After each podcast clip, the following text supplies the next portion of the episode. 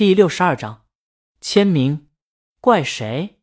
一个姑娘走进来，她上半身里面是一个吊带，外面是一身宽松西装，下半身皮短裤，余下的是大长腿，是有纹路的丝袜。这是泡泡的妹妹，名字叫默默。她见到好人几个，自动过滤了他妈对她这一身打扮的吐槽，拉一张桌子坐过来，还让泡泡一边去，坐到了好人的身边，正好面对江阳。哎，这帅哥是谁啊？好人让他别打江阳的主意，人都结婚了。默默撇撇了嘴：“你当我成什么了？泰迪啊！”几个人在店里跟在自己家一样，在等鱼的间隙，他们拿酒进厨房端菜。王博作为驻京办的大厨，拿手的不止水煮鱼，还有燃面，辣劲儿又上头又爽，超级香。江阳一口就喜欢上了。白肉也特别好吃，入口以后一嘴的肉香味。水煮鱼很快上来。滚烫的油烘拖着香气逼人，江阳不如李清明懂鱼，他吃了一口就觉得好吃，但怎么好吃又说不上来。在吃鱼时，好人问他们谁能弄到大魔王的签名，六儿和周浩都跟娱乐圈沾边，哥儿几个帮帮忙。泡泡，你今天刚粉上大魔王就要签名了？好人说给他女朋友要的，颖儿是鲤鱼的粉丝。默默鄙视，你这女朋友鱼都不吃，好意思？说是大魔王粉丝，伯母正好端菜出来。大魔王，哎呦，他唱歌真好听，尤其那首鱼鱼鱼卖鱼的都放那首歌，一听就让人馋。我还让你王博放呢。他是谁女朋友？伯母，你听错了。好人问江阳举手要什么，他正好守着饮料区。江阳说来一瓶牛奶解辣，好人递给他一杯甜牛奶。六儿说大魔王是谁？顶级大明星。咱们能认识这大腕？他建议好人找默默签个字得了，你就说是大魔王签的，他还能找大魔王确认去。默默跃跃欲试，哎，这主意好。江阳想了想，要不我给你整一个？好人说不要了，假的迟早有拆穿的一天。颖儿要知道我骗了他，到手的鸭子也能飞了。他现在宁肯什么不错，也不能出错。江阳和周浩玩了一上午，下午开始忙了，他们把街道。店铺、早点摊等一一确认和沟通了。周浩又去街道报备了，还把公司的摄影和助理张琪叫过来对了脚本，找好机位。江阳无所事事，就在好人的音响店看着。在四五点钟的时候，一辆轿车停在音响店前。泡泡瞅了一眼，哼，好车啊！江阳瞥了一眼，他家也有一辆，不过在车库扔着没人开，他又不会开车。接着，车上下来一个女人。穿一身白色连衣裙，手里拿着一个手提包，笑起来温婉动人。这女人就是好人的女朋友影儿。她下车以后，把额前的散发抚到耳后，朝车上的人摆手。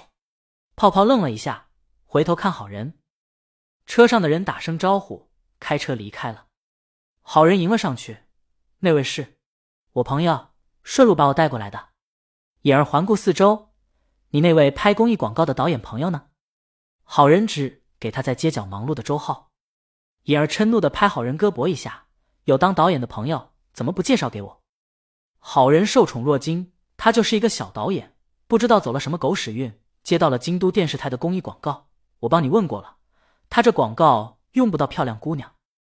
颖儿有些遗憾，不过这次没有机会，下次还有机会，他们晚上可以吃一顿饭，认识一下。得，泡泡回头对江阳说：“好人逃了中午的单。”下午还得请，江阳站起来，那你们吃好喝好啊，我得回家了。他摆手告别，去川人居拿水煮鱼了。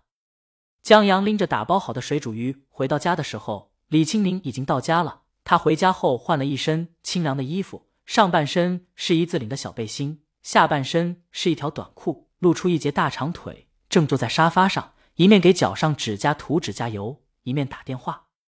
他听到江阳回来后。抬头告诉他：“我从庄梅的店里给你拿了你喜欢吃的汉堡。”江阳自从去过庄梅的餐厅后，对他那儿的汉堡就念念不忘。他回来了，节目在录制中，庄梅一直在蘑菇屋盯着，挺长时间没见他了。嗯，李清明下午跟他吃了一顿饭，吃饭了。江阳把手里打包的鱼提了提，那看来这水煮鱼没人吃了。什么？李清明站起来，走到江阳身边，扫了一眼后，行了，老许，你自生自灭吧，我老公给我带水煮鱼了，就不奉陪了。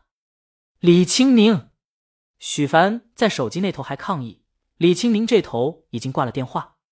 他接过水煮鱼，打开闻了闻，嗯，他拿一双筷子尝一口，咦，这味道跟以前那家驻京办的一样，他们换厨子了。你从哪儿买的？江阳把他碰见王博的事儿说了，不错。李清明招手让江阳过来。怎么了？李清明向前一个平 A。让江阳倒在沙发上，他居高临下的亲下来。水煮鱼的香中还有一股淡淡的甜。江阳贪婪的搜刮着，这世上再没有比这美味的了。许久后，赏你的。李清明嗓音有磁性。江阳问他：“亲戚走了吗？”行了。李清明拍下江阳的头，让他安静下去。现在吃水煮鱼要紧。江阳拿了汉堡，坐在李清明对面。他虽然很喜欢吃鱼。但最终还是就吃了几口解馋。李清明说他得保持身材，就刚才那几口已经是破例了。最后这些水煮鱼还是归了江阳。在江阳吃水煮鱼时，罗贝妮让闹钟吵醒了。他闭着眼摸床头，想要关闹钟，却不小心把酒杯打翻了。酒杯里还有他昨天没喝完的红酒，一下浇到了床上，顺便把罗贝妮浇醒了。他坐起来，望着床上地污渍，还有床尾。和床下散落的衣服，他已经很久没有打扫屋子了。这一刻，望着白床单上红酒的那异常醒悟的污渍，他觉得这就是一个赤裸裸的嘲讽，嘲讽罗贝妮的邋遢。罗贝妮以前就很邋遢，她在家工作的时候不喜欢收拾家，总觉得一收拾时间就过去了，又有大把时间浪费了。